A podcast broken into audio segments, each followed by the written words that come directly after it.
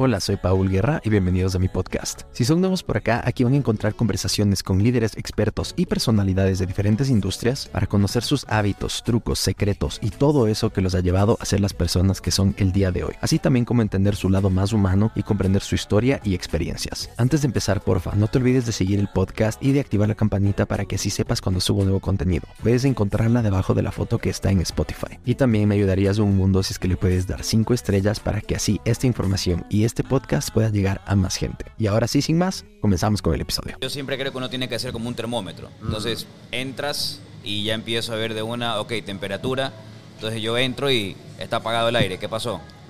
Entonces ya empiezas el... O entro a un restaurante y huelo comida. Le digo, Ana, chequea la cocina que esté prendida la extracción. Entonces, A ver, esto es interesante. Yo creo que podemos hacerlo como intro de lo que estamos hablando. Y a ver, ¿qué más haces? O sea, llegas y haces como un o sea, yo... análisis completo. Por ejemplo, yo estoy... O sea, mi dinámica de trabajo, o sea, yo estoy siempre entre todos los hoteles. Ajá. Entonces, yo siempre le digo a mi equipo de que uno tiene que ser como un termómetro. Entonces, apenas tú entras a un restaurante, entras, o apenas yo entro a un restaurante, entro a uno de los desayunadores y demás, lo primero que sientes es temperatura. Y dices, está bien el aire, está prendido, está apagado, está muy frío. El- o si me huele a comida, el restaurante, les digo, anda a chequear en la cocina de que esté la campana de extracción prendida. Porque a veces que se olvidan, o sea, nosotros a la noche cuando cerramos todas las cocinas empezamos a hacer limpiezas profundas y puede ser que se olvidaron de prenderla nuevamente. Entra el cocinero de amanecida, entra a sacarle el desayuno, entonces se puede llegar a olvidar. Entonces me ha pasado que entro a un restaurante, me huele a comida y le digo, anda a ver la, la- la cocina que debe estar apagada la extracción. O el- la luz, siempre falta un foco de que faltó de prender. O a veces no se dan cuenta los meseros porque están corriendo y les digo, ¿sabes qué? Se te apagó la música o tienes la música apagada. Entonces, es parte del... Cuando uno entra a un restaurante empieza a medir siempre eso, ¿no? Entonces es música, el, el, el ambiente, el clima, cómo está, olores, o sea, porque a la larga ya sabes a qué te va a oler un restaurante o a qué tiene que olerte el lugar. Entonces, cuando hay un olor que no, no está, dices, algo está raro aquí. Entonces, no sé, ves ya algo que uno lo tiene asimilado y apenas entras ya, ya lo vas sintiendo. Ya está en piloto automático, básicamente. cual, Ya tal es cual. eh, second nature para ti. O sea, es como que boom, boom, boom, boom. Como un detector no de humo, pero un detector de fallas o anomalías o cosas que podrían estar fuera del estándar que tú quieres en un restaurante o en un lugar. Exacto, y mira, ya hoy en día alimentos y bebidas no es solamente ya la comida o la bebida, es el espacio, es el ambiente, es la decoración, es el, el sonido. El, hoy en día, por ejemplo, me estoy enfocando mucho en cuáles son los sistemas de audio que tenemos en nuestros hoteles Oh. o cómo son los parlantes, o sea, es un sonido envolvente o es literal, hay una instalación previa que hicieron que era solamente un parlante y que suene. Y la acústica y que- Exacto. Y que acompañe, ¿no? Porque cuando Claro. estás sentado comiendo en un restaurante, o sea, quieres disfrutar, quieres conversar, y si tienes un mal, un mal sistema de sonido, te puede llegar a incomodar y dices, ¿sabes qué? Me voy. Es más, hay restaurantes que están diseñados así, no los nuestros, pero vas a restaurantes de comida rápida. No voy a decir ninguna marca, pero tienes colores chillones en la decoración, asientos incómodos, eh, música súper alta, y es porque quieren rotación. Mm, Entonces- O sea, está diseñado para hacerte no incómodo, pero como para que, ok, coma y váyase para lo que. Exacto. O sea, solamente la silla. ¿ya? Si tú pones una silla que es extremadamente cómoda y que te obliga a reclinarte, te vas a quedar más tiempo. Entonces, quedarte más tiempo, ¿qué significa? Menor rotación de asientos, por ende, menor facturación. Wow. Entonces, ya hoy en día, dependiendo del restaurante que quieres tener, vas decidiendo cómo es tu mobiliario, cómo es tu ambiente, cómo es la decoración. ¿Quieres que sea muy acogedor para que la gente se quede un buen rato y se relaje? ¿O quieres rotación y quieres que fluya? Entonces, cuando entras en diseño de restaurantes empiezas a ver también eh, cómo es el ambiente que quieres, cuál es la experiencia que quieres dar. O sea, que no está mal ninguna, ¿no? O sea, a veces la gente piensa de que todo tiene que ser como un restaurante de fine dining o un restaurante de alta cocina, pero una cafetería también está perfecta y una cafetería, no nos olvidemos que todo esto es un negocio. Una cafetería quieres que, quieres que rote. Tienes 70 asientos, quieres darle, quieres darle mínimo dos vueltas al establecimiento, quieres atender 140 personas, no lo hagas tan cómodo para que se te quede en largo tiempo. Wow. Entonces, es, es chévere. Hoy muy personal con Juan Carlos Ordóñez, como diría mi amigo Ismael Cala. Vamos a darle, robarle esa, esa intro. Por favor, Juan Carlos, para toda la gente que te está viendo y escuchando, ponerles tal vez un poquito de contexto. Tal vez hay gente que te está viendo por primera vez. Cuéntanos un poquito de tu background, qué es lo que haces y toda esta experticia que tienes en la industria de alimentos y bebidas. Bueno, el- soy Juan Carlos Ordóñez, tengo 38 años de edad. El- me dedico hoy en día a, la hotelería y sobre todo en la parte, en el área de alimentos y bebidas. ¿Cómo arranqué yo en esta industria? Yo arranqué siendo chef. Eh, fui chef 17, bueno, soy cocinero, o sea, y he sido cocinero, pues, sigo siendo cocinero hasta, Esa la- hasta la vocación fecha. nunca se ha de ir. Nunca se va a comandar en bicicleta, nunca te olvides. Entonces, yo arranqué el- me dedico hoy en día a alimentos y bebidas, como te, como te comentaba. El- hoy en día trabajo en un grupo hotelero que se llama Six Star Hotels Ajá. y estoy con el cargo de director de alimentos y bebidas, director corporativo. Mis funciones son dirigir y manejar todas las operaciones, alimentos y bebidas que manejamos nosotros actualmente en siete propiedades. Y también diseñar las nuevas operaciones, las nuevas aperturas que vamos a realizar.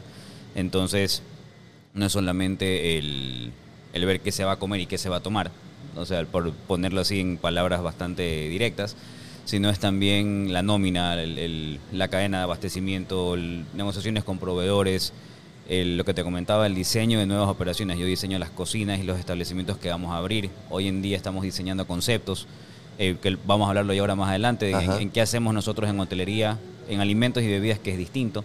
Entonces, yo digo que soy, o sea, fanático de alimentos y bebidas y tengo la suerte de trabajar en lo que me encanta. Como te comentaba, arranqué trabajando en cocina, arranqué trabajando Sí. como, como chef.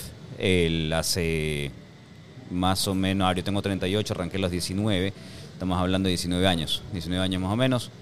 Empecé en Argentina, empecé en Buenos Aires, Uh. me fui a vivir para allá. Bueno, me gradué del colegio, ¿Ya? ¿En qué colegio estudiaste? estudié en el Nuevo Mundo. Ya. Ahora arranqué en el Jefferson, estuve en el Jefferson hasta tercer curso Ya. y de ahí me cambié hasta segundo. Tercero me fui al Nuevo Mundo. Entonces eh, me gradué del colegio, siempre tuve vocación por la hotelería. Mm. Toda la vida me encantó la hotelería y siempre me ha encantado comer. Entonces, ¿Quién eh, no? exacto. Qué Entonces, y siempre me, me llamó la atención la mesa, o sea, qué pasaba alrededor de la mesa, qué, qué sucedía. O sea, en Es mi- un mundo más allá, como dices, de eh, comer o ponerse alimentos en la boca. O sea, hay toda una historia detrás de cada plato, de cada mesa, de Es cada correcto. lugar. Y sabes que para mí el- un- una mesa tiene mucho poder. O sea, lo que pasa alrededor de una mesa es genial. Eh, se forman relaciones, Sí. se cierran negocios, eh, pasan muchísimas cosas, reunión con amigos, experiencias. Entonces yo creo mucho en el poder de lo que sucede alrededor de una mesa. Entonces toda la vida me encantó eso, ¿no? Eh, me encantaba la sobremesa. Mi familia de parte de madre es cubana y todos los domingos había eh, la reunión familiar y era la gran mesa y toda la familia sentada ahí y así sobremesas largas. O sea, nos íbamos seis y media, siete de la noche, nos íbamos de la casa de mi abuela de las reuniones y eran sobremesas extensas. Entonces siempre, Wow. siempre me encantó eso. Y yo de chiquito, o sea, ayudaba a mi mamá de repente en algo en cocina. Eh, no te digo que cocinaba mucho de, de- de chico o no tengo la historia de que eh, mi abuela cocinaba delicioso, no era así. Simplemente creo que la experiencia de reunión me encantó. Entonces, Mm. cuando me graduó del, del colegio, siempre vocación por hotelería, y dije, bueno, logré, empecé a ahorrar, empecé a trabajar en Movistar, trabajé en Ya. servicio al cliente en Movistar porque económicamente eh, no estábamos tan bien en esa época. Entonces empecé a trabajar en Movistar, logré trabajar en servicio técnico. eh, luego, antes de eso, trabajé en un call center también. No, eras de los que tenías que llamar a ofrecer cosas. Eh, no, yo trabajaba en el American Call Center aquí en Guayaquil Ya. y era una campaña. eh, tuve la suerte que siempre, como estuve en el Jefferson, había muy buen inglés, entonces inglés me defendía. Y había los calling cards. Ajá. Ya, los calling cards, el, el centro de atención al cliente era acá. Mm. Ya, entonces la llamada venía por satélite y era acá. Entonces atendía calling cards y fue una experiencia increíble. Eh, afilé el inglés muchísimo y eran horarios medio extensos. Estaba trabajando a veces de 11 de la noche a 8 de la mañana. Wow. Y también tenía, a veces doblaba turnos, o sea, fue una buena experiencia. Yo creo que de cada trabajo que he tenido, Sí. o sea, he aprendido un montón y lo aplico hoy en día, ¿no? O sea, y te, quedan esas experiencias. Pero bueno, veía que el, económicamente era compli- complicado, ¿no? No ganabas tanto como call center y yo me quería ir afuera. Me quería, quería estudiar hotelería afuera. En esa época, eh, Argentina era conveniente por, por la devaluación. Claro, del peso estaba terrible. Claro. Todavía lo está. Pero claro, en esa ahí- época era tres y pico, cuatro casi Mm. pesos un dólar. Entonces, estamos hablando del año 2004, más o menos, Sí. 2004, 2005. Entonces, logro eh, conseguir un trabajo en Movistar, por, gracias a la mamá de un amigo que trabajaba en esa época allá. Ella me consiguió el trabajo y tenía 18, 19 años. Wow. Entré a trabajar a Movistar, eh, servicio al cliente.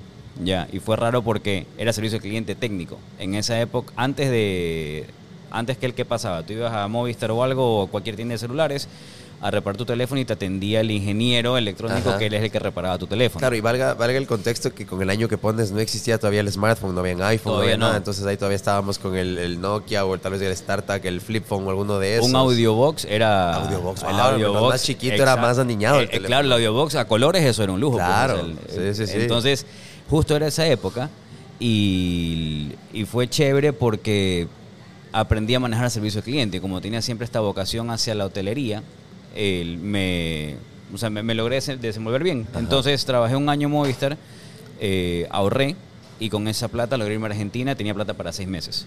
Entonces dije, ok, me voy. Y me metí a estudiar administración hotelera a la mañana y gastronomía en las noches, porque quería sacarme esa espinita. Doble carrera. Dos wow. carreras, dos carreras. Y en las tardes me metí a hacer pasantías, o sea, no me quedaba quieto. O sea, aproveché el... Estuve cinco años en- viviendo en Argentina. ¿En serio? ¿Y Sí, todos en la ciudad de la furia en Buenos Aires o te fuiste a alguna otra ciudad? Estuve en Buenos Aires, bueno, viví en Buenos Aires, estuve en Bariloche dos Uh. meses y pico, casi tres. Eh, me fui a temporada de invierno a trabajar en un, en, un un hotel. resort.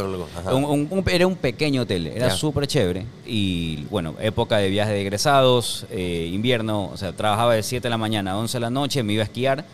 Eh, Sí. volví a sacar la cena y también me iba de fiesta, o sea, pasa increíble. ¿Esquiar o snowboard? ¿Cuál hacías? Sea, snowboard, snowboard. ya. snowboard, Sí. era porque hay, hay dos corrientes, los que No, les gusta esquiar o snowboard. o sea, sí, o sea, sabes que esquiar nunca lo pude hacer. Es jodido. Eh, nunca lo pude hacer. Me fui, a snow, jodido. me fui a snowboard directo y, o sea, nunca había surfeado ni nada en mi vida. ¿no? Ajá. Máximo andar en patineta en chico y, sea, no sé, me persigné y me lancé y dije, bueno, eh, tengo seguro médico, esperemos no pase nada. ya, pero estuve, bueno, en Bariloche y sí, fue Bariloche y, y Buenos Aires. Entonces, me fui a estudiar las dos carreras él necesitaba plata, entonces me metí a trabajar. Eh, conseguir trabajo en cocina era sencillo. Tenía profesores que tenían sus empresas de catering, entonces empecé co- con ellos a, a hacer trabajos eventuales los fines de semana. Entonces empecé a desarrollarme mucho más en cocina. Eh, me fue muy bien en, en mi primer año con las dos carreras. Eh, o sea, a lo que vinimos, ¿no? O sea, fui dedicado a, a estudiar y- y a trabajar. Y después del primer año digo, ok, me gusta más la cocina, me está gustando más, eh, he trabajado en caterings, en eventos, me está gustando más esto, pero me di cuenta de que era una destreza que tenía que desarrollar. Mm. No es de, ay, lo aprendo y punto. O sea, tienes que practicar cortes, practicar destrezas de cocciones, o sea, tienes que desarrollar una habilidad. Es, es muy demandante a nivel físico el trabajar en, dentro de una cocina. Entonces dije, ok, tengo que desarrollar esta destreza, manejando estos horarios no lo voy a poder hacer. Siento que me quiero dedicar a la gastronomía el resto de mi vida. Entonces llamé a mis padres y les dije, miren, para avisarles de que voy a dejar administración hotelera y me voy a dedicar a estudiar gastronomía, que igual tenían componentes administrativos. No les gustó para nada la idea a mis padres. Entonces, el, sí, fue, fue- una, una época medio complicada, ¿no? no les gustó mucho cuando les dije, me voy a dedicar a esto. El- creo que también era un tema de, o sea, siempre hubieran querido, no sé, el típico padre que pensaba que su hijo sea abogado, que sea doctor, Sí. o sea, cualquier otra profesión, el decir, voy a dedicarme a a trabajar en gastronomía, no creo que fue la... Peor en esa época que todavía Exacto. no era considerado como una profesión seria, de cierta Exacto. manera. Por suerte ya estábamos como que al final de, de esa etapa, ¿no? Ya después de eso ya fue un poco más, más fácil. Hoy en día es más sencillo decir Sí. quiero dedicarme a estudiar, a estudiar gastronomía. Pero sí fue complicado, eh, creo que no me hablaron por un par de meses, o sea, No. sí, sí fue complejo. Pero y es que yo también, yo les dije, miren, no les llamo a pedir permiso, llamo a avisarles de que voy a hacer esto. Entonces, Mejor pedir perdón que pedir permiso, dices tú. Literal, literal. Entonces, ahí me acuerdo que recibí una llamada de mi hermano y me dijo, mira, me enteré que vas a tomar esta decisión. Mi hermano vivía en esa época en Estados Unidos. Él, él vive ahorita en, en España. Y me dijo, mira, puede ser, si quieres ser el payaso el día de mañana, sé payaso, no, no importa, pero trata siempre de ser el mejor payaso que pueda ser. Entonces, esa frase me marcó, ya, y me dio mucha tranquilidad. 19 años, o sea, tomando una decisión súper relevante y con ciertos retos o, o contras, eso me, me- me- me encaminó bien. Entonces, luego de eso, conseguí un trabajo en cocina pasantía, perdón, en el Hotel Four Seasons en Buenos Aires. Upa. Lindo, yo no sabía que el hotel era tan importante, o sea, yo Claro. quería entrar al Hotel Alviar. Ya. Ya, y decía, por favor, me puede ingresar al Alviar, el, la- la- el departamento de bolsa laboral. Me dijeron, mira, no tengo en, en el Alviar, pero está disponible el Four Seasons. Entonces yo, ¿y qué tan bueno es? Entonces, hoy en día agradezco haber pasado por ese hotel. Entonces, bueno, me consiguieron una entrevista. Entré al hacer pasantías, estuve tres meses, Mm. increíble. Eh, el momento que me pusieron en la parrilla, yo era como pez en el agua, literal. O y sea, para un argentino en la parrilla es sagrado. Exacto, exacto. O sea, era la estación más complicada porque trabajas solo y tú mismo estás viendo los puntos de las carnes y llega un punto que empiezas a tocar las carnes y sabes en qué punto está. O sea, no es de, no puedes estar pinchando las carnes. Para un argentino era medio caótico que le digas voy a pinchar la carne. No, que vas a perder los jugos, rompes las fibras. Entonces, sí era medio un tema religioso. Estuve tres meses en esta pasantía, de ahí me fui a Bariloche, como te comentaba. Y a lo que vuelvo, el, el chef eh, me hace llamar, me dice, tengo una vacante, regresa. Mm. Entonces ahí ya entré de fijo. Y estuve en Four Seasons dos años y medio. Wow. El, y de parrillero. Entonces terminé a cargo del- de, la brigada de carnes y de parrillas del, del hotel. Entonces, para mí fue excelente porque te, te afinaba un montón. Y bueno, dos años y medio en Four Seasons. Luego de eso estuve en Chila, un restaurante muy, muy reconocido actualmente en Buenos Aires. Bueno, ya cerró recién, pero fue uno de los 50 best de, de Argentina y de Buenos Aires. Gran escuela, trabajé con la chef Soledad Nardelli, Mm. gran figura y gran persona. O sea, fue incluso profesora mía de la universidad. Ya, y ¿Fue de cierta manera, crees que fue un mentor en tu carrera? Sí, ¿Tu yo creo. mentora? Sí, en- a nivel gastronómico, o sea, yo tengo grandes amigos, o sea, mis mejores amigos eh, que tengo en mi vida los conocí, yo creo, en, en mi carrera los conocí en, en Argentina. Mm. Y Soledad Nardelli fue una de- de mis mentoras. eh, Germán Müller también, que fue mi primer profesor que tuve de cocina. Sí, Y es casi como, como mi hermano. O sea, yo de los cinco años que estuve allá, o sea, la mamá de él eh, era como mi madre. O sea, Mm. yo pasaba Navidad con ellos, fin de año con ellos, eh, Día del Padre, Día de la Madre, hasta la fecha. Los llamo por Día del Padre, Día de la Madre. Cumpleaños siempre estamos en contacto. O sea, son, son mi familia. Y bueno, creo que sí, Germán Müller y Soledad Nardelli son mis dos mentores que de, de- de- de Argentina, que ellos me, me formaron y me encaminaron. Y Germán, me, me, me siento muy identificado con él porque él, siendo chef, y él fue incluso mi primer profesor de sushi, eso no te había contado. O sea, lo primero, Uh. lo primero que yo aprendí a trabajar en cocina fue sushi. En ese primer año que estaba entre administración hotelera y gastronomía, Ajá. los sábados estudiaba sushi con Germán. Wow. Él vivía hora y media de, de Capital Federal, vivía en la zona de Ramos Mejía, entonces Ajá. yo agarraba el tren y estudiaba sushi con él seis horas y me regresaba. Él era la mano derecha de Iwao Komiyama, un, un Uh. chef japonés muy reconocido en Argentina. Ya. Y él me, me enseñó sushi y me, me formó. Entonces, O sea, era el, era el Nobu Matsuhisa, pero de Buenos Aires. tal cual, tal cual. Wow. Es, mejor no lo podrías haber dicho. Ya. O sea, sí, tal cual. O sea, Iwao es el Nobu de, de Argentina. Ya. Entonces, justo eh, Germán, mi amigo, mi profesor, fue la mano derecha de él. Entonces, Mm. él me, me enseñó a trabajar sushi. Entonces, eh, eso fue, mi- digamos, el primer año. Y bueno, como te comentaba, ¿no? ya el tiempo que estuve en, de los cinco años que estuve en Buenos Aires, entre Four Seasons y Chila, Ujú. Eh, también, bueno, siempre eventos, banquetes, trabajé en una, un catering que manejaba el Teatro Colón, por ejemplo. Entonces pude hacer eventos dentro del teatro, eventos de 500, 600 personas, pero para mí eventos y banquetes era como que algo eventual. Yo era más cocinero de, de restaurante.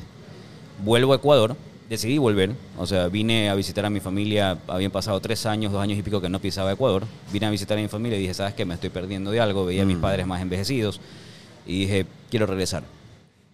Otra pelea, ya. eh, Por regresar. claro. Primero, pero ¿para qué? Y después de la por qué vas a volver. exacto. ¿Qué vas a hacer? O sea, ya ahora que tienes un título en gastronomía, ¿qué vas a hacer en Ecuador? Ajá. O sea, te vas a morir de hambre. Y le dije, mira, como hablamos la vez pasada, no me morí de hambre siendo cocinero en Argentina.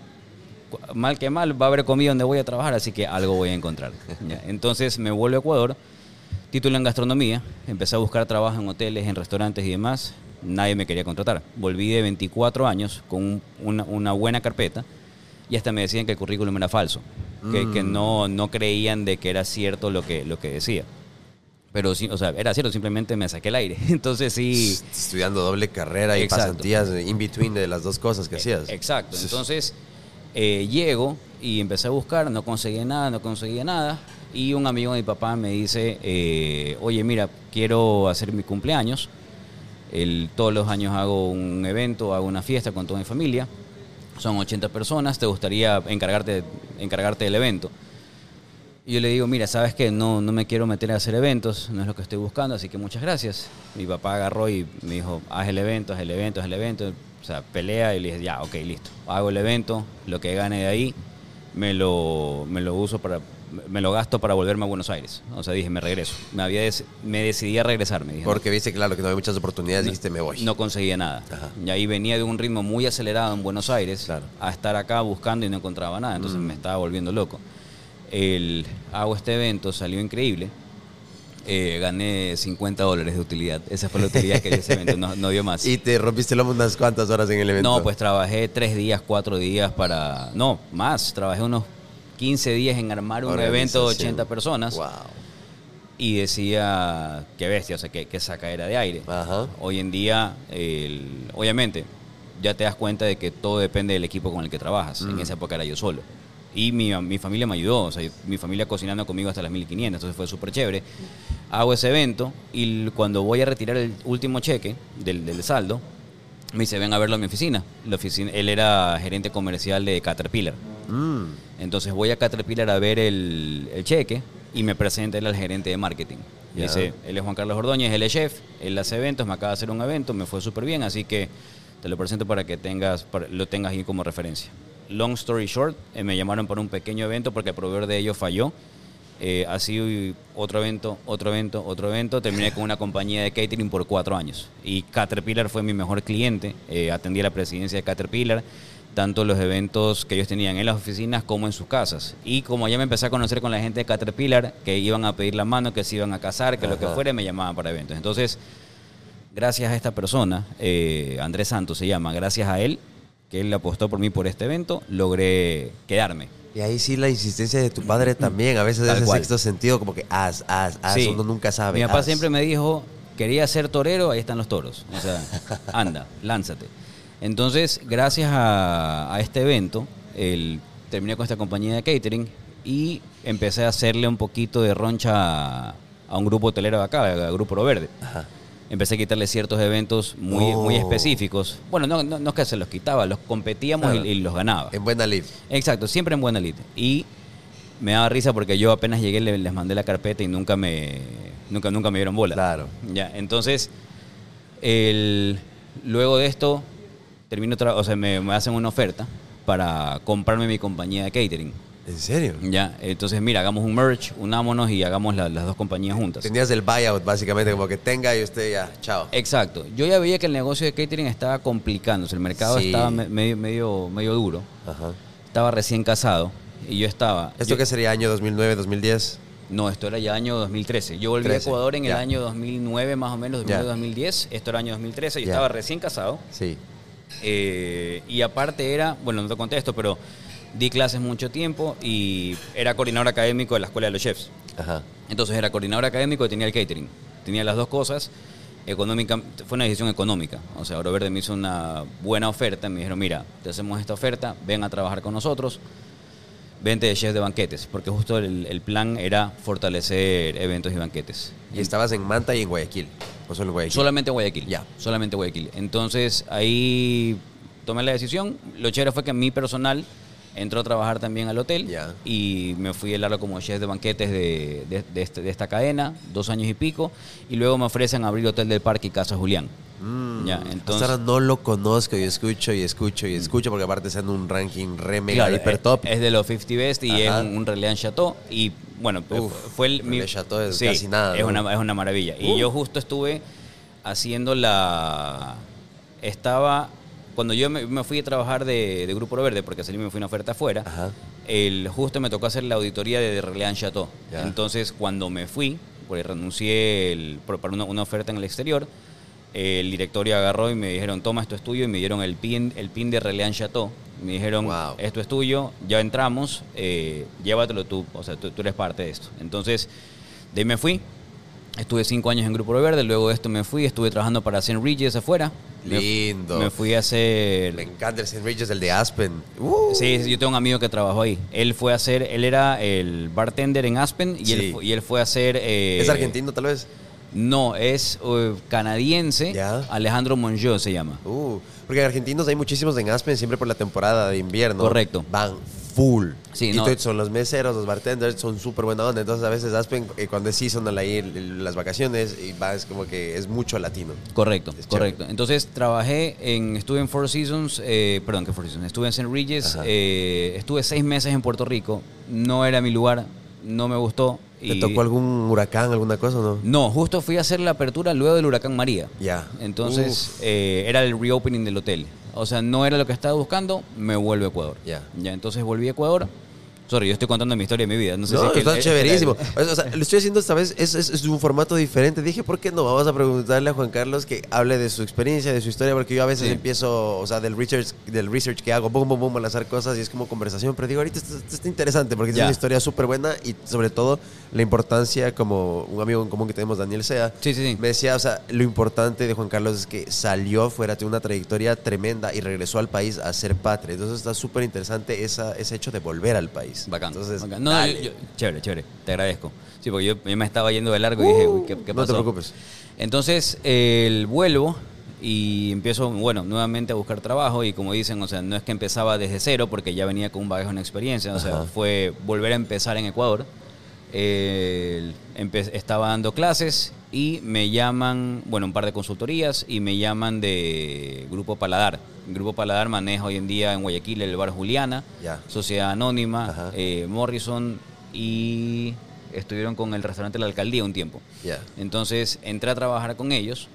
Eh, Agustín Férez Cordero, el dueño, es bien amigo. Y me hacen la oferta para entrar a trabajar con ellos a cargo de alimentos y bebidas. Mm. Entonces para mí fue otro mundo porque uno salía de la hotelería, eh, el- era dueños independientes, no era un holding, no era... Ajá. Pero simplemente eran... No era tan corporativo. Exacto, tal Sí. cual, esa es la palabra. Y eran emprendedores con visión, y emprendedores, o sea, de, de mucho empuje. Entonces Ajá. empecé a trabajar con ellos y ahí me metí en el mundo de los bares. Empecé a aprender un montón de bares. Siempre, obviamente, al estar en gastronomía, me hacía bien amigo de los bartenders. eh, me metía en cursos de whisky, en cursos de maltas, en cursos de vinos, o sea, siempre estudiando. ¿Y eres sommelier?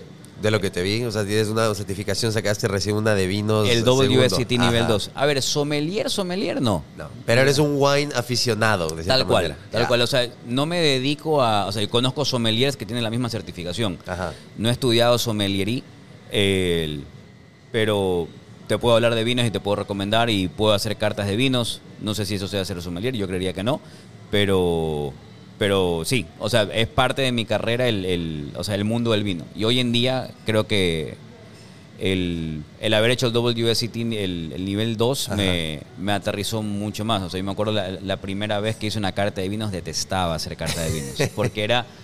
eh, o sea, no- nunca la había hecho, me tocó cuando estaba mi primer puesto de gerente de alimentos y bebidas, nunca había hecho una carta de vinos. Y tu paso por Argentina, nunca teniendo Mendoza y toda esa región hermosa, no pudiste ahí Puedes creer que no. a los vinos. Puedes creer que no. Estuve en Buenos Aires, en Argentina, cinco años, tomaba vino, sí, pero me metí ahí de cabeza en el mundo de... Parrillero, las carnes. No, en el mundo del, o sea, bueno, eh, sí a nivel cocina, pero Sí. a nivel bebidas me metí de cabeza en el mundo del whisky. O sea, Oh. estudié muchísimo whisky con la Whisky Malta Argentina y con Miguel Ángel Reigosa, que es el coleccionista número dos del mundo en whiskies, está en Argentina, él es dueño del Museo del Whisky. Wow. Y pude aprender con él y con, y con la escuela de él, o sea, aprendí muchísimo de whiskies, maltas, entonces me metí ahí de- de- en ese mundo de cabeza. Mm.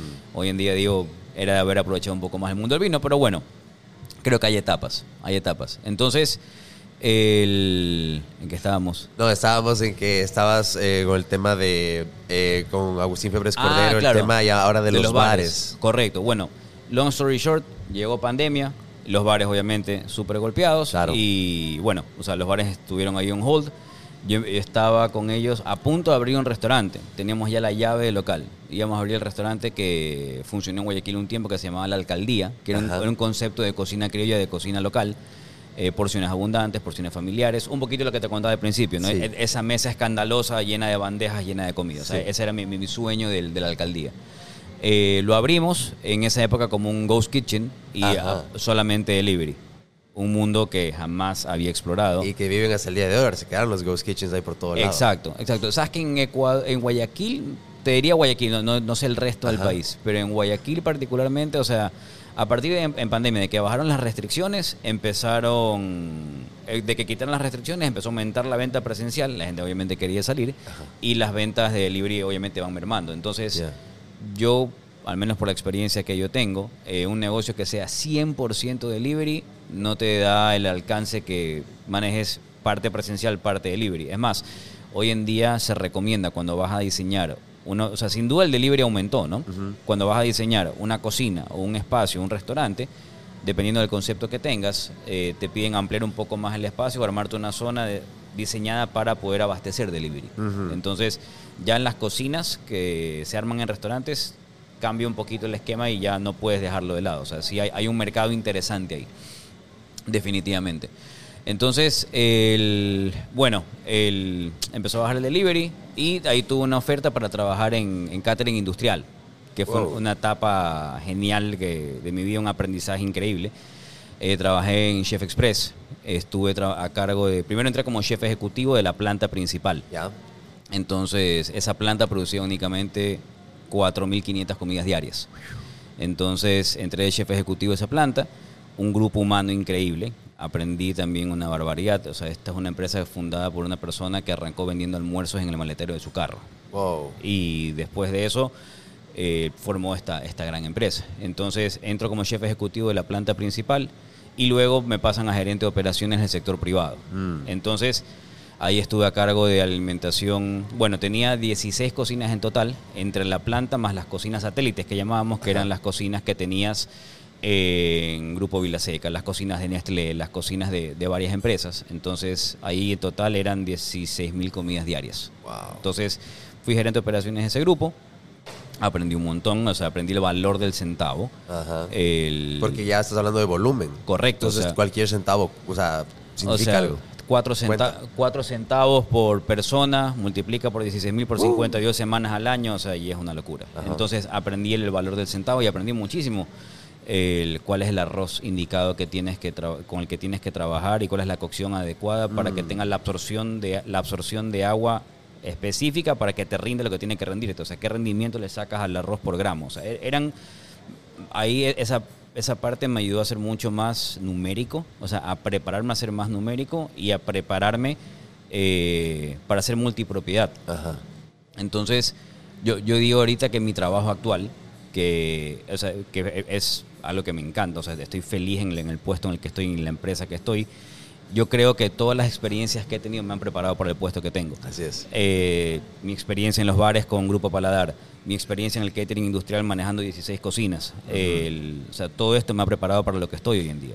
Entonces, luego de estar... La génesis de tu carrera, de cierta manera, haber empezado en hoteles, o sea, haber empezado en Four Seasons, O sea, algún tiempo en vuelvo. Regis, Exacto. todo eso, y ahora otra vez vuelves a aterrizar, ahora estás en Six Stars Hotels, eres director de alimentos y bebidas, entonces toda, es como Slumdog Millionaire, la película, ¿no sé si has Exacto, o sea, sí, todo sí. lo que fue viviendo el man, o sea, se van conectando las cosas sin que te des cuenta, y ¡pum! y todo le sirvió para algo. Ta- Tal, cual. Ahorita estoy en el... eh, creo que estoy en el mejor punto de mi carrera. O Estás sea, en tu prime, entonces. es- en el prime, tal cual. O sea, estoy de verdad feliz. Cuando recibí la llamada de Sixstar dije, qué bacán. O sea, qué, qué lindo reto.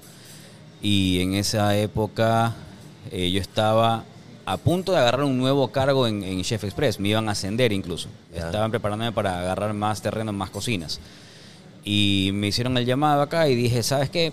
Quiero volver a la hotelería. Mm. Ya, entonces, mira que habían pasado años entre pandemia y demás que me alejé de la hotelería. Vuelvo y ha sido increíble. O sea, le- le- apenas llegué, eh, me dijeron, bueno, mira, estamos eh, en el techo del Wyndham Garden Guayaquil. De hecho, Eh, que es donde estamos grabando, ahorita estamos en Magnolia, en el rooftop de Windham Garden en Guayaquil. Tal cual, justo este lugar que ves, el- apenas yo entro a la empresa, ¿Te llamó Dolores o quién te buscó?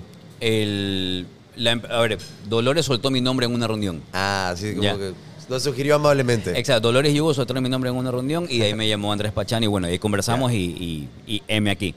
Entonces fue súper chévere porque me dice, mira, el, entras en la empresa, chévere, tenemos esta construcción que se está desarrollando. Y le digo, bueno, tienen concepto, tienen carta, tienen esto. Y me dice, no, no tenemos nada. Pero ahí está.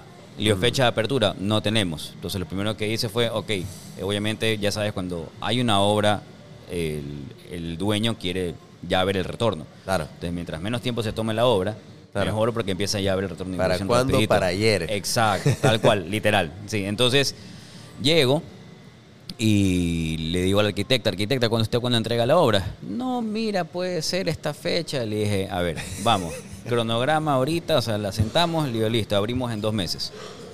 fijé la fecha y yo siempre he tenido la suerte de trabajar en muchas aperturas. Eh, ya hoy en día esta es mi apertura número, bueno, la última que hice de como Sixstar fue mi apertura número 18. ¿La quinta fue? No, la última apertura fue Jaleo.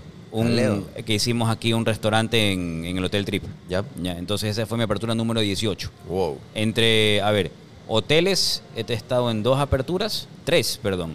Hoteles he estado en tres aperturas y restaurantes 15. Entonces, esta, era mi, esta fue mi apertura número 18. Entonces, ya sabes que primero tienes que fijar la fecha de apertura y de ahí te vas para atrás. Mm. Y empiezas a marcar todos esos hitos que tienen que suceder antes de. O sea, lo que se dice en Estados Unidos como el reverse engineering. Tuviste Tal que cual. primero empezar desde el objetivo para ir hacia atrás a ver cómo lograrlo. Exacto, y las aperturas son así. Cuando ya fijas, ok, lo primerito es qué fecha quiere abrir.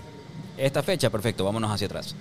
Entonces fijé la fecha de apertura y a lo que te das cuenta, o sea, a los dos meses que yo entré a la empresa ya estaba abriendo Magnolia. O sea, me puse esa meta de que tenemos que abrir. Estaba agarrando yo cinco hoteles y al mismo tiempo abriendo un bar.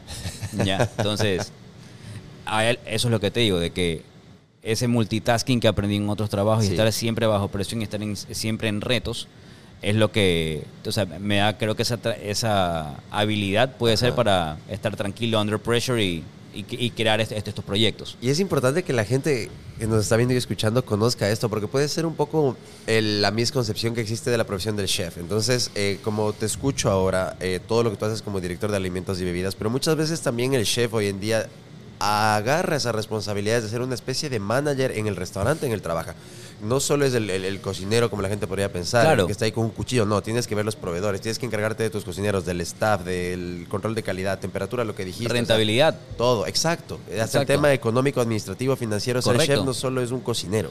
La primera pregunta que le hacen a un chef siempre es, eh, ¿qué tal chef? Mucho gusto, ¿cómo le va? ¿Cuál es su porcentaje de costo? Ya. Oh. El, el food cost, el porcentaje de costo es el principal medidor de un chef. Es a cuánto estás vendiendo y cuánto estás optimizando tu, tu materia prima. Entonces, tienes un indicador. Y para el mercado ecuatoriano, por ejemplo, un chef, ¿cuál es o sea, un, un buen porcentaje que esté así, que digas, wow, ese man es, lo optimiza todo? Es un O sea, crack"? mira, todo depende siempre del producto con el que estás trabajando. Ya. Ya, en los hoteles tienes varias líneas, ¿no? Tienes hoteles select service, mid scale, upper mid scale, full service. Mm. Eh, ya no se usa mucho el tema de las estrellas, del Mm. 5 estrellas, 4 estrellas, 3 estrellas, sino por, por este, este tipo de categorías. Entonces, todo depende también del mix que tengas dentro de tu hotel. Si tienes un restaurante fine dining, por ejemplo, eh, de un ticket promedio súper alto, no es que es un ticket promedio súper alto porque, porque eres chévere y te van a pagar eso, es por la materia prima que estás dando. Una carne importada Angus, por ejemplo, es una carne que te puede estar costando tal vez eh, el precio de venta de, una- de un- unos 300 gramos, 40 dólares, 35 dólares, incluyendo impuestos. Un wagyu. Exacto, eso ni, ni Ya. se, ni se diga. Hay lugares que te cobran un dólar el gramo de, de wagyu, o sea, dependiendo del tipo, del tipo de, de ganado. Qué bestia. Entonces, imagínate, una porción regular son 300 gramos, 300 dólares el pedazo de carne. Claro. Entonces, el, todo depende. ¿no? Si tienes un restaurante de, de fine dining, en estos restaurantes el porcentaje de costo en este país al menos suele ser más alto. Mm. Entonces, un 40%, por decirte. Ya. ¿Ya? Banquetes y eventos en un hotel grande suele ser el porcentaje de costo 23%, 21%. El- y así. Entonces tú vas promediando eh, todos estos outlets o estos ambientes que tienes en el hotel y llegas al porcentaje global de alimentos y bebidas que puede ser un valor indic- un valor sano es 27, 28, Mm. ya, ese es un valor sano. Eh, 30 si tienes estos restaurantes fine dining. Ajá. Yo he visto algunos hoteles con 33. Ya. Pero nuevamente todo esto depende del mix que tengas dentro del- de, de la propiedad. O sea, interesante para aterrizarlo a algo que le encanta a la gente en el Ecuador, que es, por ejemplo, el fútbol. Eh, cuando uno va a contratar un técnico, es el porcentaje de efectividad de partidos ganados de un DT. En el, en el chef estamos hablando, en cambio, de la optimización, como dices, del costo. Claro, o sea, no, no es que no es que dices ese chef es 35, ¿no? Sino simplemente... o Pero sea, ayuda. Exacto, o sea, pero te van a preguntar, ok, el costo que manejabas en la propiedad anterior, ¿de cuánto era? Ajá. El costo que manejamos es este. Entonces, eso es una señal de que eres un buen administrador. Sí. A la larga, un chef, o sea, la palabra chef significa jefe en francés. O sea, no. Y tú puedes ser eh, chef de ingeniería, puedes ser chef de una agencia de publicidad en Francia, o sea, porque eres el jefe, literal.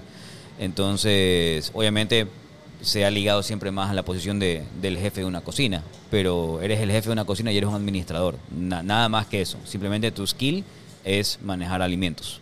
Y hay una cosa que nos estabas contando ayer que estábamos conversando, que ahorita también pasas mucho tiempo también, no solo eso, sino el tema de capacitación del personal. Cuando estás ahorita, como dices, tienes diferentes lugares que abres, y nuevos restaurantes, y nuevos hoteles. El rato que llegas, tú también tienes que encargarte de capacitar al personal y te tomas un tiempo ahí y dices, ok, no me gusta tanto tiempo, solo X días, ta, ta, ta, me voy, viajo, voy a otra locación, hago lo mismo y estás boom, boom, boom, boom, boom. ¿Cómo es un poco el día a día de tu trabajo actual? O sea, mira, yo tengo ahorita, eh, yo hago base en Guayaquil. eh, en un, tiempo, un tiempo específico del mes estoy en Quito, en las propiedades que tenemos allá. Y bueno, vamos creciendo por, por otras partes del país, pero eso actualmente. ¿Cómo me manejo yo? Yo tengo en cada propiedad, tengo una cabeza de alimentos y bebidas, un jefe, un coordinador, una persona encargada de alimentos y bebidas, y cada hotel tiene también un chef, tiene una cabeza en la cocina. Entonces, yo trabajo a través de ellos, nuevamente, sin el equipo no eres nadie. Mm. Ya, el pensar de que, o sea, yo voy a estar hablando con, con cada uno de los equipos y con todos y que yo solo voy a poder es imposible. Necesito el equipo y obviamente las cabezas de supervisión y, y esas jerarquías que tenemos en cada propiedad. Y obviamente el gerente general. O sea, los gerentes generales son eh, las cabezas de cada hotel. Y yo siempre digo, ¿no? Que el, el- el producto del hotel en general, no solamente alimentos y bebidas, es la, eh, la imagen y reflejo del, del gerente general que tienes ahí.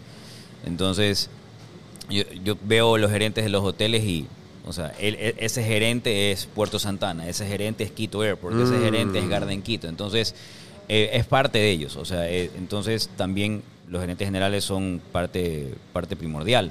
Y el, lo que pasa a veces es que tienes gerentes generales que vienen de background demasiado de habitaciones o background comercial y no tuvieron background de alimentos y bebidas. Alimentos y bebidas somos somos animales raros en realidad.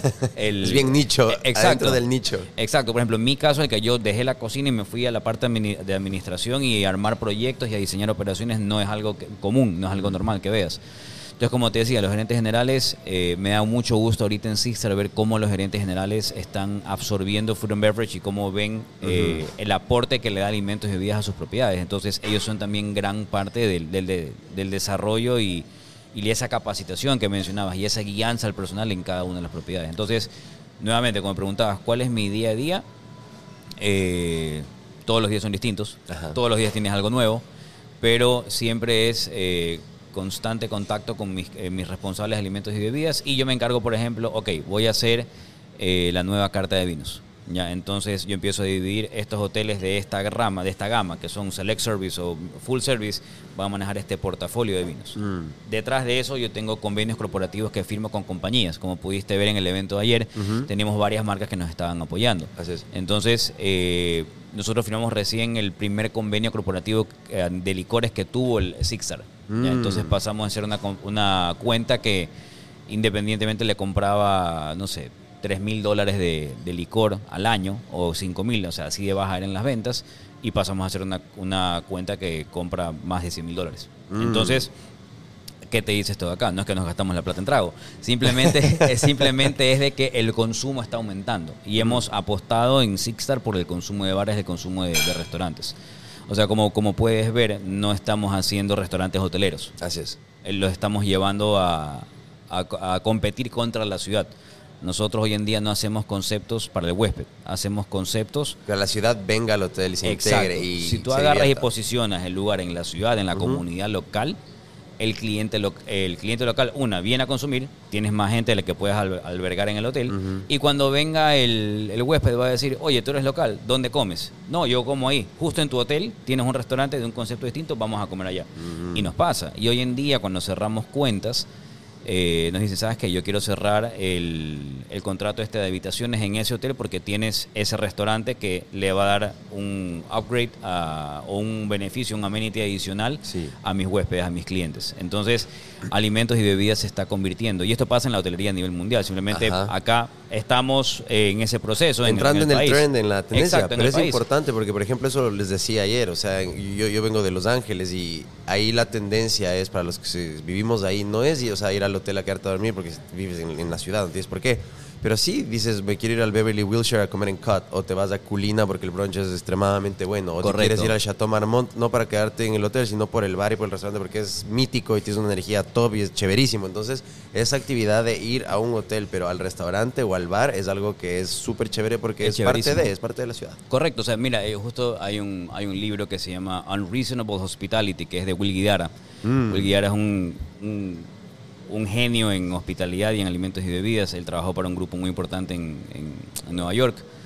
Y él te dice de que todo depende cómo lo enfoques. O sea, tú puedes decir que vendes, eh, por ejemplo, él le preguntaba, él ponía un ejemplo de un vendedor de bienes raíces. Mm.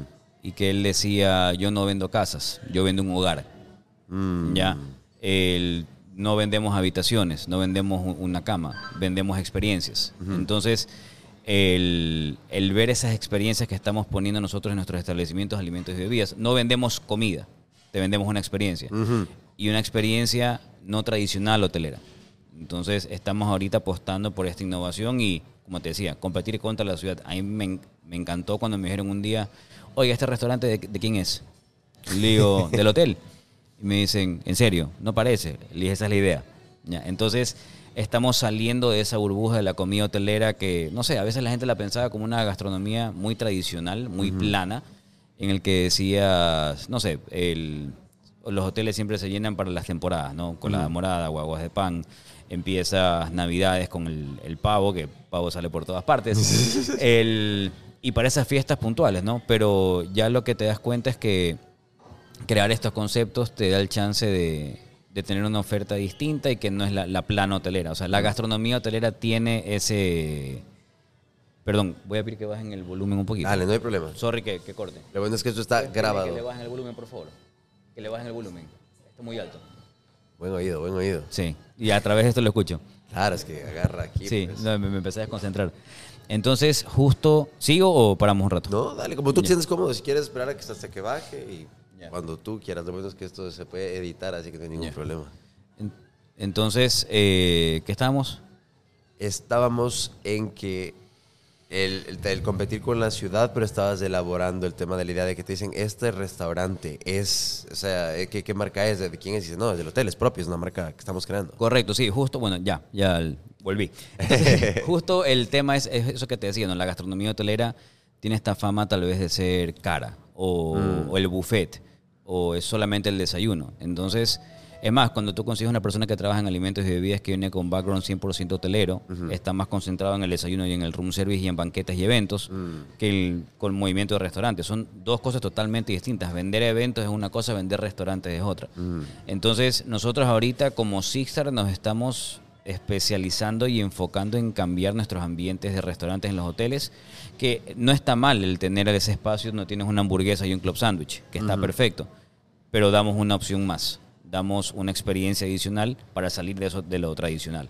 Entonces es un poquito lo que, lo que apostamos. Entonces ya no es solamente un restaurante, sino es un concepto. Estás en Magnolia, tienes un concepto de entretenimiento. Y esa es otra. O sea, ya no es, como te decía, ya no es solamente alimentos y bebidas. Es el entretenimiento. Música, sonido, Correcto. todo lo que es el ambiente. ¿Quién viene a cantar? Ya, diseño también. O sea, ya el- Diseño. El, diseño del espacio en un restaurante. O sea, no puedes hacer un restaurante de solamente paredes blancas y sillas de pino. Uy, no. O sea, tienes que tener color, tienes que tener luces tenues, tienes que crear ese mood.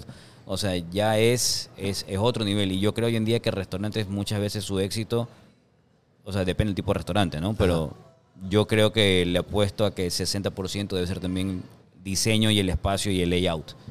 Y el otro 40% viene ya también por... Estos son números míos, o sea, y, y Sí. percepciones, ¿no? A ojo de buen cubero. Ojo buen cubero. O sea, si abres un restaurante, tienes que meterle plata en el diseño. Tienes que hacerlo bonito, hacerlo cool, hacerlo trendy y que transmita el concepto de lo que quieres plasmar. O sea, que yo te diga en este espacio, en este ambiente, voy a vender arroz con menestra, no tiene sentido. Ya, y si es que voy a vender aquí arroz con menestra, es porque boté la plata porque no, no, no tiene sentido la inversión en decoración para el producto que vas a vender y el rédito que vas a tener por ese consumo promedio. Entonces, obviamente, ¿no? Cada concepto va acorde a lo que quieres meterle en, el diseño del, espacio. Y ahí viene también un poco de lo que estás comentando actualmente con Magnolia, con el Rooftop y con el Windham Garden, pero también nos estabas comentando como que, o sea, no te detienes ahí, también vienen cosas para Six Star Hotels y estabas, o sea, no sé si puedes contarlo, si no, eso no, no lo ponemos, pero algo que están viendo propiedades ya no solo en el Ecuador continental, sino también insular, o sea, ya están apuntando a Galápagos, entonces, ¿hay algo de eso que nos puedas comentar o no? O sea, sí, sí, sí, tal cual. Nosotros estamos ahorita como Sixstar eh, viendo propiedades, bueno, siempre hay propuestas, o sea, de, de varios hoteles, eh, varios dueños independientes que te dicen, mira, tengo este hotel, eh, eh, quiero que ustedes lo operen. Ah, eso era importante porque eso lo conversamos ayer y dijiste, o sea, nosotros podemos o construir un hotel from the ground up desde cero o si es Sí. que tú tienes tu hotel y necesitas a alguien que te lo administre, te cobramos un fee y nosotros nos encargamos de administrar tu hotel. Exacto. O sea, de que tenemos esas dos figuras, ¿no? O sea, como Sixer manejamos esas dos figuras. El, dentro de lo que se viene Sixer, está, como te decía, estamos viendo propiedades a nivel local, a nivel nacional, y ya hay siempre conversaciones de ver propiedades en el extranjero. Entonces, Ah, extranjero también. Sí, en el extranjero ya, ya estamos viendo un par de posibilidades. Pero falta todavía ma- madurar la idea. Pero sí, Sixer tiene, yo creo que tiene un know-how o un- un- una metodología que no, no, no abunda. O sea, no, no es un giro de negocio que ves un montón de operadoras hoteleras aquí en Ecuador. Entonces tenemos alianzas estratégicas también súper fuertes con, con marcas y esto nos va a permitir el día de mañana catapultarnos fuera del país. Entonces, y tenemos un equipo de profesionales genial. Eh, tenemos personas increíbles en el departamento comercial, en el departamento de marketing, departamento de operaciones. O sea, el Sixstar yo creo que es una empresa de alto rendimiento. Y bueno, no- nuestro, nuestro director ejecutivo también es un, un profesional im- impecable ¿ya? y gran tipo, o sea, gran ser humano y también, o sea, muy disciplinado y te mantiene siempre on the edge, o sea, si vamos, vamos, vamos, las metas bien claras y no perdamos tiempo en cosas que, que no, no nos van a aportar, o sea, y esto siempre dice una, Do- Dolores, una compañera de trabajo, dice, Sixter es una empresa de alto rendimiento. O sea, y a mí me ha ayudado un montón porque yo venía de la parte de cocina, creatividad, de muchas cosas tal vez de percepción, que decía, la gente va a comer esto porque esto es así, la gastronomía va por este camino y eso es lo que dicen los estudios, chévere, ponle números. Mm. Entonces, cuando lo pones en números y tienes que explicarle números a un financiero, ahí se pone buena la cosa. Y ahí viene el tema de la creatividad, que también es una parte que quisiera conversar contigo, que es, es chévere y diferente aparte de tu carrera. Fuiste invitado como eh, jurado y chef, guest star en MasterChef en Correcto. Ecuador. Entonces ahí justamente tal vez volviste a este tema de la creatividad, porque es más bien un programa de televisión, es para divertirte, relajarte, te olvidas un poco así de lo numérico, de los presupuestos, de tu día a día. ¿Y cómo fue esa experiencia más bien de estar ahí en este programa viéndolo de otra manera? ¿Sabes qué? Fue increíble. El... Tengo grandes relaciones con Caro Sánchez, que es una de las jueces de ahí. Y bueno, con la María de Carmen Arellano, que es la gerente de producción, la conocí tiempo atrás. Y me hicieron la invitación para que vaya para, para Masterchef. Y fue una experiencia genial. Eh, viajé a Bogotá, estuve tres días allá. Un día era filmando y los otros dos días eran eh, tour. O sea, no para viajar, pero igual, aproveché. Ajá. Entonces, yo a Caro la conocí años atrás en Buenos Aires. Ella fue a hacer un curso a Buenos Aires por medio de amigos en común. Nos hicimos amigos y mantuvimos el contacto a lo largo de los años. Entonces, eh, estuve en Masterchef y fue genial porque me dio el chance de, de transmitir un poquito lo que estaba haciendo. O sea, a veces cuando te invitan a una conferencia, eh, quiero que hables de tal, con- de tal tema. Le digo, pero no es lo que yo hago, no es lo que yo me dedico. O sea, yo siempre creo que si te invitan a una conferencia, tienes que contar lo que estás viviendo, lo que estás haciendo en ese momento. Entonces, a veces que, sabes que creo que no tengo todavía eh, esto tan desarrollado, prefiero no tocar ese tema, vamos por otro. Entonces, eh, me encantó cuando tuve esa visita a Masterchef porque pude hablar de lo que yo vi en la hotelería. Entonces, lo chévere de mi trabajo también es, yo tengo ahorita 6, 7 hoteles, ¿ya? Ajá. Y cada hotel es un mundo distinto. Cada hotel se maneja distinto. No me consumen lo mismo en este hotel que en el Garden Quito.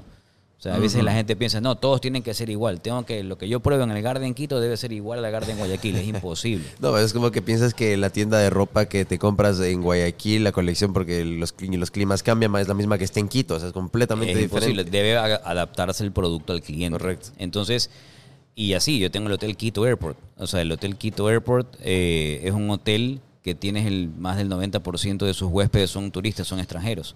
Para ponerte un ejemplo, tú como bien sabes en Estados Unidos lo que más consumes en un restaurante o lo que más ves en una carta de vinos es más cantidad de vino por copa.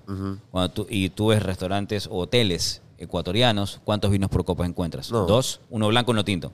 Se acabó. Máximo llegas a un espumante.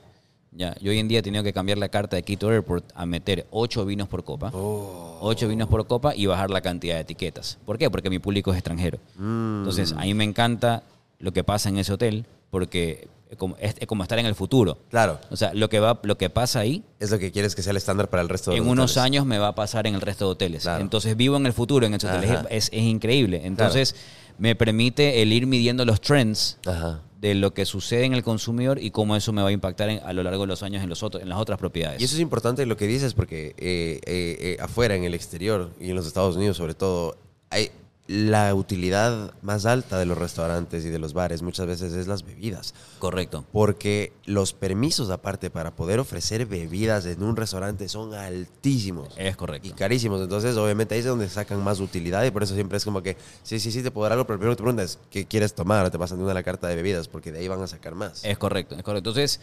el, como te decía, eh, eh, cada hotel tiene su, su mundo particular. Cada hotel tiene... Nos fuimos ahorita por otro lado. Nos fuimos, No, a mí me encantan las tangentes, porque los- esos los no- podcasts Nos son fuimos al lado.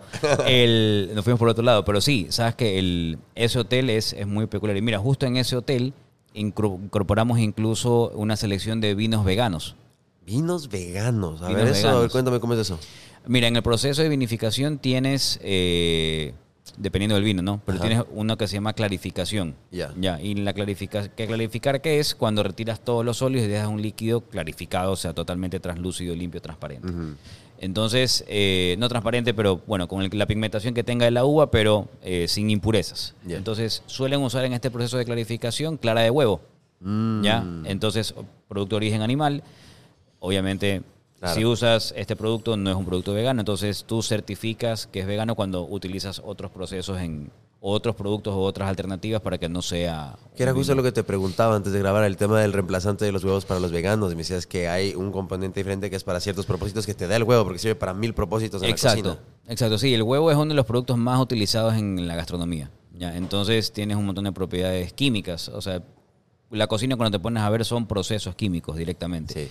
No es solamente, ay, mira, mezcla se acabó. O sea, tienes química pura todo el tiempo. En la pastelería ni se diga, la pastelería, eh, los pasteleros son químicos y son personas recontraestructuradas y cerradas. O sea, es la receta y no me puedes mover esto de acá porque Mm. me cambia la reacción química. Yo he conocido pasteleros que eran ingenieros químicos y es una, una lluvia de conocimiento que ni te cuento. Pero bueno, volviendo a Masterchef, que era justo la, la pregunta. Ah, cierto, por ahí Sí, fuimos. arrancamos en Masterchef y lo que te comentaba de que, lo que podíamos ver lo que pasa en los hoteles y, Sí. y cómo fue. Entonces me invitan a Masterchef y me encantó que pude transmitir un poquito lo que yo estaba viviendo en esa época. ¿Qué es lo que dicen los food trends a nivel, a nivel mundial? Obviamente el veganismo, el vegetarianismo, o sea, llegaron para quedarse. No, Sí. no son simplemente modas y se acabó. O sea, las modas son cosas efímeras. Ya, esto acá ya es un hábito. O sea, entonces estoy en cuen- sobre todo después de pandemia. O sea, la Sí, gente o sea, se ya muchísimo más. vas a los supermercados y hay la sección dedicada y antes era, o tenías que hacer malabares para encontrar un producto, ahora ya hay una alta variedad. Correcto, y la típica que, no sé, ibas a un restaurante o un hotel y querías pedir plato vegetariano, quesadilla de de vegetales. par lechugas ahí, Sí. unos, unos cherry tomatoes. Sí, ya, sa- como- sándwich de vegetales asados, la típica. o entonces, o, hamburguesa de lentejas. Entonces, Ajá. El, yo agarré hace poco y bueno, ya casi un año, en el Quito Airport, dije, ¿sabes qué? Eh, quiero meter Beyond Meat. Ya, y me decían, ¿estás seguro? Y yo, sí, voy a meter Beyond Meat. Entonces hice una sección de la carta donde tengo Beyond Meat, la hamburguesa Beyond Meat, tengo eh, una pasta boloñesa con Beyond Meat, tengo Beyond Chicken Tenders y tengo nachos también. Entonces, y es chévere trabajar con marcas reconocidas. Claro. O sea, porque te da esa, esa seguridad y tranquilidad de que es un producto bien hecho, bien, Sí. o sea, con certificaciones, con, con controles, y no es simplemente una hamburguesa de lentejas que quisiste hacer, que puede ser una cosa muy pastosa y es una pasta de lentejas entre dos panes, tampoco es tan agradable. Claro. Entonces, yo creo que lo, lo principal cuando haces cocina vegetariana o vegana es lograr esas texturas, esa mordida que logras con, de, de la cocina normal. Entonces, eh, y aparte se usa en gastronomía el que te apoyes en marcas reconocidas. Sí. La típica, ¿no? O sea, vas a un restaurante de costillas, la costilla con salsa Jack Daniels. Ajá. Ya, entonces ya sabes que es bourbon, ya sabes que es una marca Sí. reconocida y, y- y te sientes, eh, sientes un apego a esa marca. ¿Y con Beyond cómo haces? O sea, ¿hiciste una alianza comercial o te toca importar o cómo es el tema? Hay un importador en el país eh, y a ellos le compramos. Ah, ellos sí. traen también eh, quesos veganos y demás. O sea, hay una alianza con ellos y la vamos a desarrollar mucho más. O sea, si queremos hacer bulla de esto de acá porque, Claro. porque tenemos, hoy en día, a medida que voy cambiando las cartas en los hoteles, todos los hoteles de Grupo Sixer van a tener hamburguesas Beyond Meat. Uh. Entonces, eh, nuevamente, no es un trend, no, no, no es, perdón, no es una moda, es, Claro. es ya una realidad. Adaptarse a la realidad. Exacto. Justo lo que decías, estás en el tema de las hamburguesas. Por ejemplo, en Los Ángeles hay una que me fascina, que se llama Umami Burger. Ya. Y entre su menú está la Impossible Burger de, de, de umami, pero con su twist y le meten trufas y le meten un montón de cosas y es como, wow, ni te das cuenta. Exacto. Y es apalancarse de- del branding que tiene muy grande o, o Impossible o Beyond o lo que sea y meterlo en el menú, como dices, o Jack Daniels, y eso ya le da un elemento diferente. Mira, y fue increíble cuando agregamos esto a la carta, empezaron huéspedes a, a postear. Y Mira, yo cómo, cómo llegué yo a esto, fue increíble porque yo estaba un día en uno de estos hoteles, estaba sentado en la barra, y yo a veces me siento en los restaurantes, me siento en los hoteles, o sea, Ajá. a ver, o sea, a, a ver cómo atienden a la gente, a ver qué pasa, a ver qué dicen los huéspedes, o sea, voy casi con under- undercover, porque voy vestido de civil, entonces me, me- me siento a ver y terminé conversando con unos huéspedes que venían de Galápagos, estaba justo en el Quito Airport. Y, bueno, perdón, venían de la Amazonía. Entonces querían probar vino ecuatoriano, teníamos justo vinos ecuatorianos nosotros ahí en el hotel. Eh, les hice abrir una botella, se querían llevar una para, para el viaje, se llevaron una botella, o sea, fue increíble. Y yo les dije, uno justo era vegano. Yo estaba justo en ese disyuntivo de que si agregaba o no agregaba. Y le digo, oye, ¿qué te parecería si es que yo meto productos Beyond, si encuentras productos Beyond Meat en una carta en un hotel? Me dice, me encantaría. O sea, porque me siento con lo que te decía hace un rato, me siento conectado con la marca. Yo consumo Beyond Meat constantemente, soy vegano. Y, es la- y lo que te decía hace un rato también, es la típica, esa noche de vegetales asados y las mil y un formas de los hongos portobelo. O sea, que, que encuentras con la cocina vegetariana. Entonces, ahí dije, bueno, me lanzo a ver qué tal. Nos lanzamos, metimos en la carta y literal, huéspedes posteando. O sea, qué bien este hotel, miren qué chévere, carta vegetariana, carta vegana. Entonces, eso nos fue como que la prueba y empezamos eso a replicarlo en todos los hoteles. Entonces, todas nuestras propiedades van a tener esa gama de productos veganos que, que o sea, que es necesario. O sea, no, no puedes tener una carta sin eso. Y la gente se ofende, o sea, si no tienes opciones para ellos. O sea, hoy en día el cliente está buscando, eh, no olvidemos de que estás alimentando también, ¿no? Entonces estás eh, cumpliendo una, una, una función básica del cuerpo humano.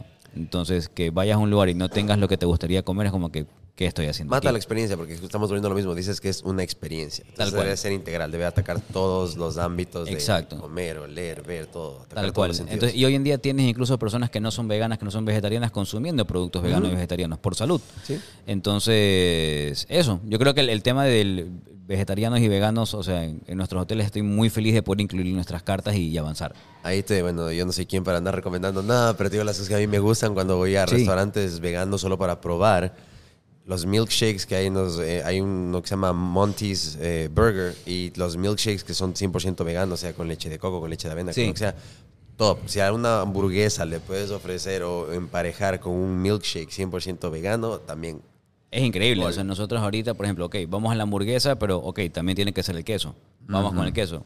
Una hamburguesa sin mayonesa es, es triste. Entonces, Ajá, ok, ajá. vamos a buscar una mayonesa vegana. Entonces, y empiezas a buscar todos los componentes que sean 100% veganos y que tengas la experiencia más cercana a la real. Ya porque es eso, ¿no? O sea, cuando haces cocina vegana es emular a la realidad. ¿Cuál crees que es tu definición del éxito? ¿Qué es el éxito para ti? Yo hoy en día, o sea, no, lo último, único, lo último que pensaría ahorita sería relacionarlo a un tema económico. Ya, yo creo que el estar feliz con lo que uno hace. O sea, te podría decir eso en, in a nutshell. O sea, Sí. el, el estar feliz con lo que uno hace. O sea, yo, yo tengo la suerte que me levanto todos los días a hacer lo que me gusta. Eh, como te decía, alimentos y bebidas es un estilo de vida.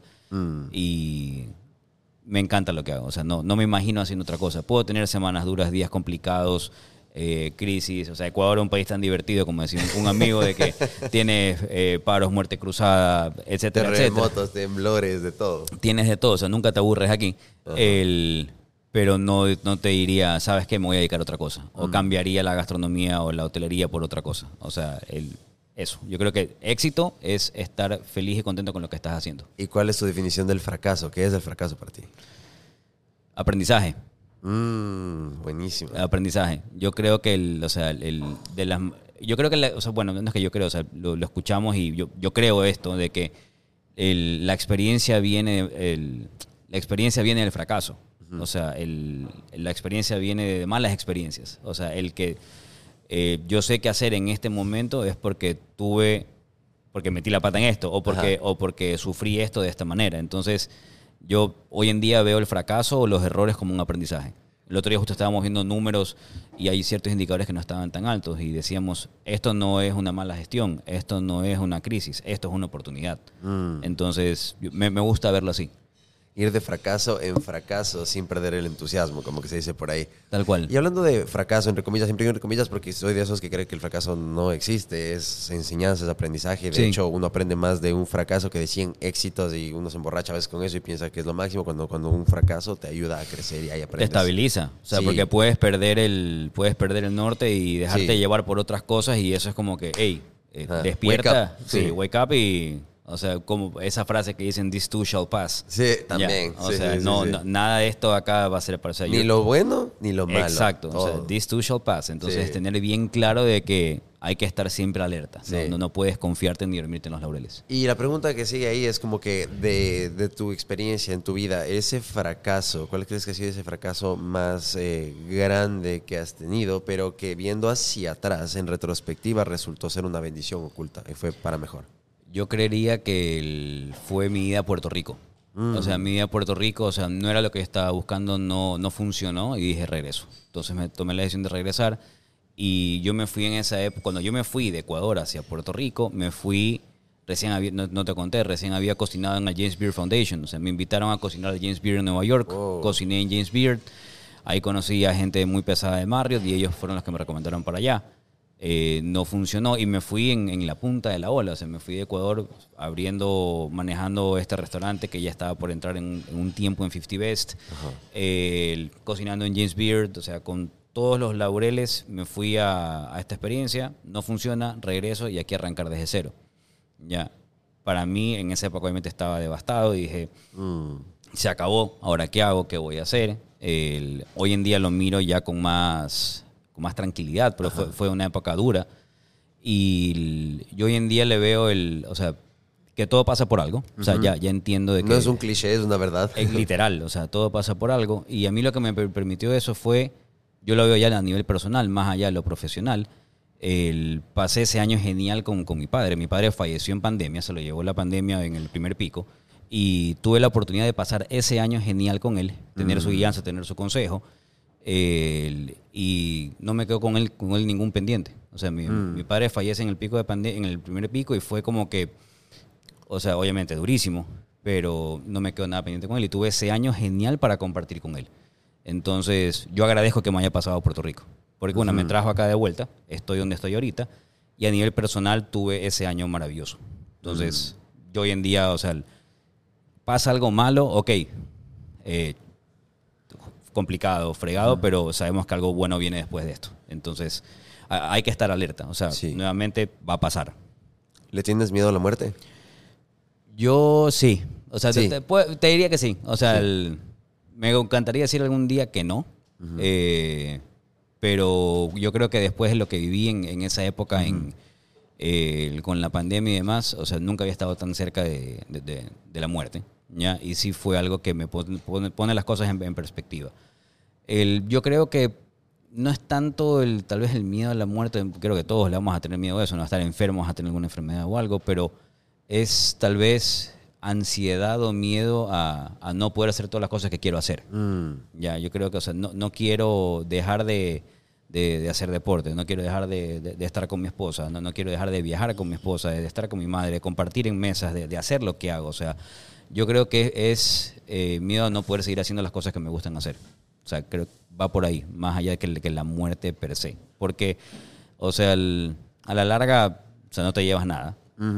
Y de, de- de- a partir de esa experiencia que tuve en, en pandemia, aprendí a disfrutar mucho más las cosas y a, a- a valorar mucho más y dejar de complicarme tanto. O sea, hoy en día busco en mi vida complicarme menos Mm. ¿ya? y busco más tranquilidad. Y cuando veo que se quiere poner conflictiva alguna cosa o algo, agarro y prefiero ir por otro camino. O sea, obviamente los problemas hay que afrontarlos y demás, pero busco tranquilidad hoy en día en realidad. O sea, y- Paz. paz, Sí, sí, tranquilidad, paz, eso es literal, paz, estar relajado. Sí. Por primera vez en mi vida puedo decir que tengo fines de semana. ¿En serio? Sí, eso la verdad ha sido eh, genial. O sea, eh, disfruto mucho el tiempo en familia. Ya lo que hablaba con mi jefe el otro día, es importante tener ese work-life balance. Sí. Y yo muchos años no lo tuve, o sea, no, no. Yo creo que hoy en día haciendo retrospectiva, o sea, me, me metía de lleno en el trabajo eh, para tal vez para no ocuparme de otras cosas. Entonces, en este último tiempo he, he aprendido a dedicarme tiempo a mí y a, y a mi familia y a, y a disfrutar. O sea, antes me sentía mal por estar un sábado sin trabajar. Claro, si, si esa voz que te habla aquí, pero, pero no seas Sí, pu- trabajas algo, no seas inútil, ponte a trabajar, exacto. algo. Sí, sí, sí. es que, uy, ya que sea viernes que ya me quiero ir. No, es que, o sea, literal, o sea, eh, work-life balance. Y Sí. eso me, me encantó que lo, que lo pude hablar con un jefe, o sea, que me dijo, mira, eso es súper importante. O sea, y te das cuenta de que estás en un- con- trabajando por una persona que está centrada y que no es que, o sea, no, no- no le importa tu vida y demás. O sea, si tú no estás bien en tu vida personal, en tu espacio personal, y no te dedicas a ti, ¿cómo le vas a dedicar tu tiempo al resto? Entonces, eso, el- yo creo que estoy en una etapa de mi vida muy chévere que estoy disfrutando esto, o sea, el, el dedicarme a mí, a mi familia y, y a mi espacio. Dijiste disfrutar, ¿qué haces tú para divertirte? Porque un rato dijiste, no quiero dejar de hacer deporte. ¿Qué es esa Sí. cosa que haces que te balancea y te regula el voltaje y estás tranquilo? A ver, el, me encanta el tenis. Bien, Tenis lindo me, deporte. tenis me encanta y mira, de chico siempre me encantó el golf. Ya. Me encantaba el golf. Eh, pude jugar un par de veces, no éramos socios de ningún club. Y hoy en día estoy jugando golf nuevamente. Entonces retomé, ya llevo dos, tres meses que, que volví a, a jugar. Y Ya. me encanta, o sea, estoy de principiante, de principiante, pero necesito estar al aire libre. Entonces... La eh, conexión con los elementos y eh, estar eh, relajado. Es correcto. y- Meditativo. y es, es correcto. Y voy al gimnasio con mi esposa unas dos, tres veces por semana, Ya. o las veces que, que podemos. A veces puede ser más, a veces, o sea, todo depende de cómo se van dando las cosas. Trato de hacerlo lo más, lo más seguido posible. Y fines de semana sí trato de salir y, y me voy al campo y me voy al golf y, y a, a caminar y, y a estar afuera. ¿Cuáles son esos hábitos saludables que crees que son que contribuyen a tu éxito? ¿Qué haces? ¿Ayunas? ¿Duermes 10 horas? ¿Dejas el celular 3 horas antes de dormir? ¿Qué, qué cosas haces? Mira, hoy en día, el- más allá de solamente la salud física y demás, también creo que la, la- la salud mental, eh, deporte obviamente te ayuda muchísimo Sí. a eso. Leo, leo, leo bastante. O sea, una hora antes de, de acostarme trato ya de dejar el teléfono. Y sea, a leer. A veces no lo logro. O sea, Claro. no te voy a mentir. Sí, el decir de que todos los días al 100% agarro el teléfono, lo dejo a tal hora y no lo vuelvo a tocar, hay días que ya uno se descontrola y ya, y ya estás. Pero leo bastante. Ahora, como estoy viajando por, por trabajo, llevo siempre un libro en la mochila y sí aprovecho el vuelo para leer. O sea, eres old school, nada de eh, audiolibros o un Kindle, no, libro He físico. tratado, tengo ciertos libros en Kindle, pero sí me gusta el libro en físico. Ajá. Ya, es más, eso es una de las discu- discusiones con mi esposa porque tengo un, un montón de libros ahí. Y es más, ahorita como ya no estoy cocinando tanto, estoy diciendo, ok, no los voy a volver a usar. Eh, ya los leí, ciertos libros de cocina, y se los estoy dando a, a mi- a mis chefs de los hoteles, o veo de que esta persona de alimentos y bebidas de este hotel se está metiendo mucho en el mundo del vino. Hey, mira, léete estos libros de vino que te va a ayu- a ayudar un montón. O sea, trato de compartir esos libros con, con mi gente hoy en día. Entonces, lo que te decía, o sea, leo, me, me encanta leer.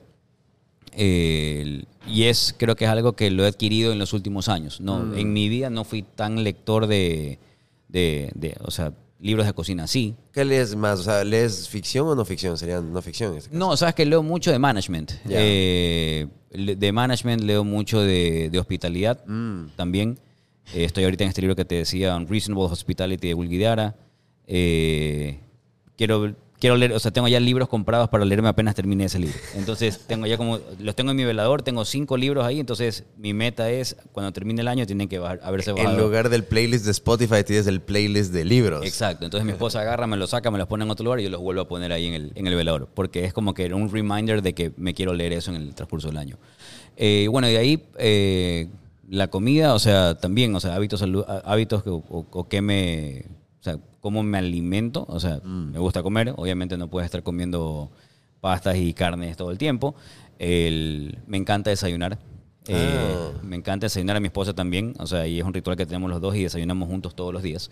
El- y vegetales, nos encantan comer vegetales Bastante en el desayuno. fibra. Sí, Ah, en el desayuno. Vegetales en el desayuno. Wow, ¿qué- qué- encanta. desayunas? Tomate, tomate o aguacate, eh, a veces zanahoria, espinaca, o sea, o omelets con, con mucho vegetal. rico. Entonces, nos gusta mucho comer vegetales en el desayuno. Eso creo que es una de las cosas que... Jugo verde ahí, tal vez. Tuve una época, eh, no te digo que me encante, pero si me lo ponen, lo tomo. No tengo el hábito todavía, creo que debería. Ya, pero, pero sí, o sea, tr- trato de, de, de comer lo, lo- lo más sano posible siempre. O sea, y eso también es algo que aprendí de mi papá. O sea, mi papá me, me- nos mostraba eso y hoy en día le digo a mi esposa, yo desayuno con mi papá. Nosotros molestábamos a mi papá porque era aceite de oliva, nueces, pan todas las mañanas y comprar el pan de esta panadería y nosotros comiendo pan de, de rebanada industrial. Hoy en día ya voy a la panadería a comprar ese tipo de pan. Tengo mi frasco de nueces y tomate, entonces digo, me convertí en mi papá. O sea, Wow. desayuno tal cual como él. Entonces, y mi esposa también. Entonces es, es chévere eso. Es chévere. Tu inbox de correos, ¿lo tienes en inbox cero o tienes 3.400 ni sé cuántos correos sin leer? ¿De ¿Qué correo? Tengo como tres, cuatro cuentas y cada una está peor que la otra. No, No, es que, ¿sabes que Sí tengo eh, el- O sea, no, no te voy a mentir, no tengo ahorita un inbox vacío. O sea, tengo... Lo que pasa es que recibo correos de todos los hoteles todo el tiempo. Entonces, son siete hoteles eh, y a veces estás en listas de, de difusión masiva y te llegan, te llegan, te llegan. Entonces, sí, tengo un montón. Tengo un Buenísimo, montón. buenísimo, Juan Carlos. Me ha encantado conversar contigo. Muchísimas igual, gracias igual, por tu muchísimas tiempo. gracias. Para ir cerrando, bueno, esta última pregunta que me gusta siempre decirle a mis invitados. Si es que ahorita podrías sentarte con Juan Carlos Ordóñez de 16, 17 años al frente tuyo, así como estás conmigo, ¿qué le dirías? que todo va a estar bien y nuevamente que this too shall pass. O sea, que no, Oh. que no, o sea, que, que no me frustre por cu- cuando vengan los obstáculos. Yo creo que tenía algunos obstáculos que me frustraron muchísimo y no sabía dónde me iban a llevar. Entonces yo creo que le diría eso ahí, como que relax, tómalo con calma, eh, no te estreses tanto, eh, dale suave. O sea, si, para mí la frase esa, this too shall pass, me, me marca un montón. Sí. Entonces yo le diría eso ahí, o sea, tranquilo que esto va a pasar. ¿Cuál es el peor consejo profesional que te han dado en tu vida? El peor consejo que me dieron en mi vida fue, no sé si consejo profesional, pero cuando me dijeron, eh, te vas a morir de hambre en gastronomía. Mm, Sí. O sea, eso, cuando, me, cuando dije que me iba a dedicar a gastronomía, que me dijeron, te vas a morir de hambre. Y yo, mi respuesta siempre era, le digo, complicado porque comida va a haber. Ya. o sea, así que Sí. no, no creo que me muera de hambre. Pero tuve mucha gente en contra. Es más, me, me he encontrado con gente que ya no. Bueno, sí, hace poco me encontré con alguien que me decían, oye, ¿sigues con eso de chef? O sea, piensan que es una etapa. mm, Ya como andar en patineta, más o menos. mm. Entonces sí me... O sea, hay gente que me decía cuando estaba recién regresado al país, me decían, oye, ¿y cuándo vas a trabajar? o sea, yo estaba con mi empresa de eventos y yo ya molestando les decía, no sé, está, está chévere esto de cocinar. Y, y me decían, no, pero es que ya, ¿cuándo te vas a conseguir un trabajo serio, un trabajo estable? Y yo le decía, no sé, es que me decían incluso, ¿cómo te va con tus cachuelitos, mis eventos? Yo, bien, bien, bien con los cachuelos. Y me decían, pero ya, trabaja en serio. Y le dije, no sé, vamos a ver, es que los cachuelos están buenos y, y están bien. Entonces, yo creo que, volviendo a tu pregunta, el peor consejo que me dieron fue, deja la gastronomía, te vas a morir de hambre. Mm. O sea, y no, no, no, no haría otra cosa. O sea, el- no, me imagino haciendo otra cosa, otra profesión, o, o no estando en restaurantes, en alimentos y bebidas, en las cocinas. O sea, me, me encanta. ¿Cuál es la mejor inversión de tiempo o dinero que has hecho en tu vida? El, el deporte, Mm, el, o sea, hablando de tiempo, ¿no? El, el estudio. O sea, yo creo que el, el- el deporte... el- Dos carreras al mismo tiempo, Sí, ahí. deporte y el estudio. O sea, definitivamente, eh, cada vez que tengo una oportunidad, de- sigo estudiando. Hace poco terminé un curso en, en Cornell University, un curso de Restaurant Revenue Management. O sea, quise llevar ese el conocimiento de restaurantes hacia otro nivel y ya mucho más numérico. Justo Eh, Colorado que hablábamos hace un rato. ¿Con quién? Que estábamos hablando un poquito de, de Aspen, de St. Regis, Sí. boom, Colorado, que es Sí. top en Entonces, esa industria. entonces eh, eso, o sea, el- creo que el- la mejor inversión es eh, estudio y bueno, tiempo en familia, sobre todo, ¿no? Pero. Qué bestia, no como uno lo primero que hice va relacionado al, al- al trabajo y la carrera. Defini- definitivamente. Eh, pero no, no te culpa porque ahorita estamos en work mode, son horas laborables, estamos en Magnolia, estás en donde trabajas, entonces es, es lo primero que se te va a venir a la cabeza. Y ahora sí, a la última, para la gente que está viendo Acción Podcast, que es gente joven, pueden tenerte a ti como referente o inspiración, o tal vez primera vez que te ven y te escuchan y dicen, wow, yo quiero dedicarme a alimentos y bebidas, me gusta eso, suena chévere. Ahora, como hablábamos a lo largo de esta conversación, ya no es como lo dicen a los cachuelitos, o sea, Sí. ya es algo re top. ¿Qué le puedes decir a esa generación joven que tal vez quiere salir y dedicarse a esto?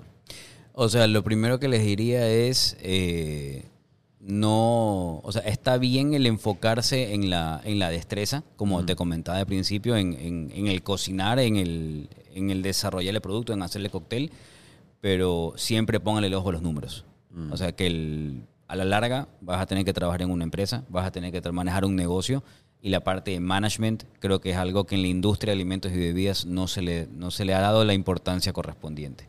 Entonces, eh, yo diría eso, o sea, no, no nos dejemos llevar solamente por la parte técnica, vamos también a la parte financiera, que, que eso es súper importante. Perfecto, muchísimas gracias Juan Carlos. Gracias Por favor, a ti. en esa cámara, ¿dónde te pueden seguir y cómo te pueden encontrar? Eh, bueno, estoy en, en Instagram con mi, eh, mi name es JC Ordóñez 1985 y en LinkedIn también como Juan Carlos Ordóñez. Así que ahí estoy. Perfecto, muchísimas gracias. Gracias a ti. Nos vemos la próxima, amigos. Chao, chao. Gracias. Y es el abogado del diablo,